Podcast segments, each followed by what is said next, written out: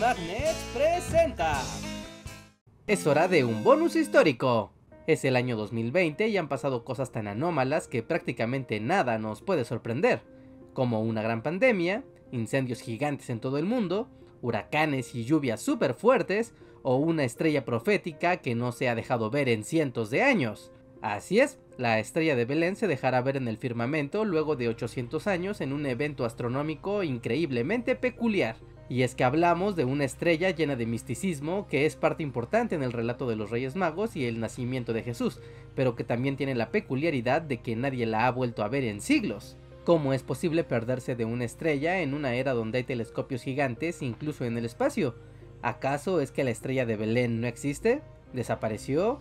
¿O quizás se trata de un evento astronómico único que se observó hace más de 2000 años? Bien, este es un misterio que además de una explicación también tiene historia.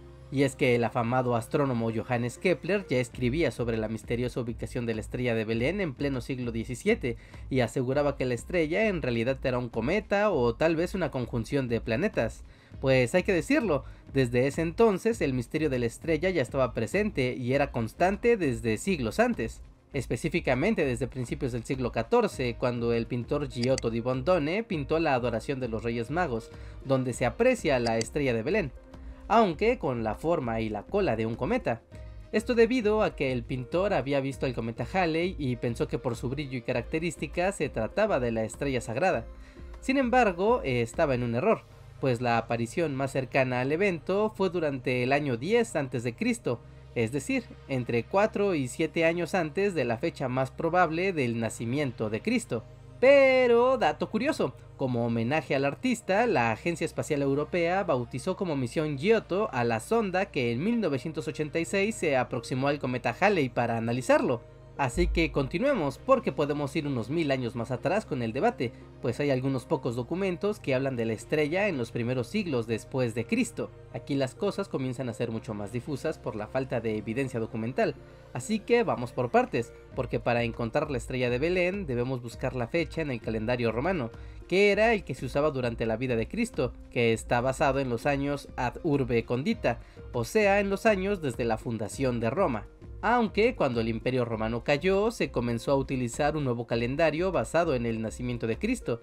Sin embargo, el problema era determinar esa fecha con exactitud, por lo que el monje Dionisio el Exiguo fue el encargado de determinar esa fecha de manera más o menos arbitraria.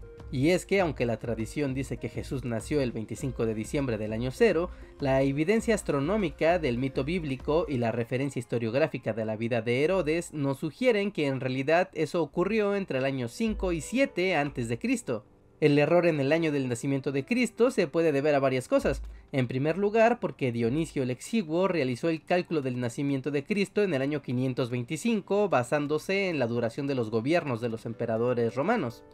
Segundo, porque al parecer ya se ocupaba esa fecha desde el año 336, porque se emparejaba con la festividad del 24 de diciembre, cuando se celebraban las fiestas paganas del invierno y el final de los Saturnales. Tercero, porque está bien documentado que Herodes murió el año 4 a.C., por lo que la persecución de los primogénitos tuvo que ocurrir forzosamente antes de esa fecha. Así que entonces, ¿dónde está la estrella? Bien, el rango entre los años 7 y 4 a.C. nos permite delimitar la búsqueda a dos eventos astronómicos documentados. El primero fue el registro de un gran brillo aparentemente causado por una nova. Este destello fue registrado también en China durante esos años, por lo que es posible que los Reyes Magos siguieran la luz de la nova y que ésta desapareciera del firmamento después de unos años. El otro acontecimiento que probablemente siguieron los Reyes Magos ocurrió el 25 de diciembre del año 6 a.C. Se trata de una triple conjunción entre Júpiter, Saturno y la constelación de Pisces.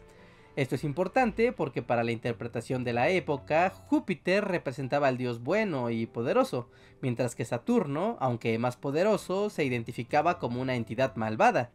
Y esta conjunción o mezcla del bien y el mal se daba en la constelación asociada a los judíos, y por lo tanto un presagio suficientemente fuerte y simbólico como para pensar que este fenómeno es la explicación de la popular y misteriosa estrella de Belén que anunciaba el nacimiento del rey de los judíos. Aunque hay que decirlo, al parecer nunca sabremos la verdad sobre la estrella de Belén ni tendremos la certeza detrás de la historia del mito de los Reyes Magos y el nacimiento de Jesús.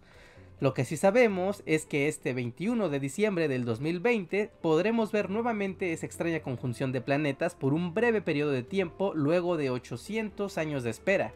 Así que saquen los binoculares y los telescopios amigos, porque esta conjunción con la supuesta estrella de Belén no la volverán a ver en la vida.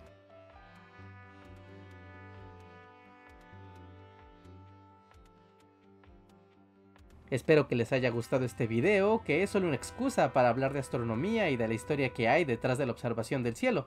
Este tema siempre es interesante porque a final de cuentas la gran bóveda celeste es el gran reloj y calendario de altísima precisión que nos otorgó la naturaleza.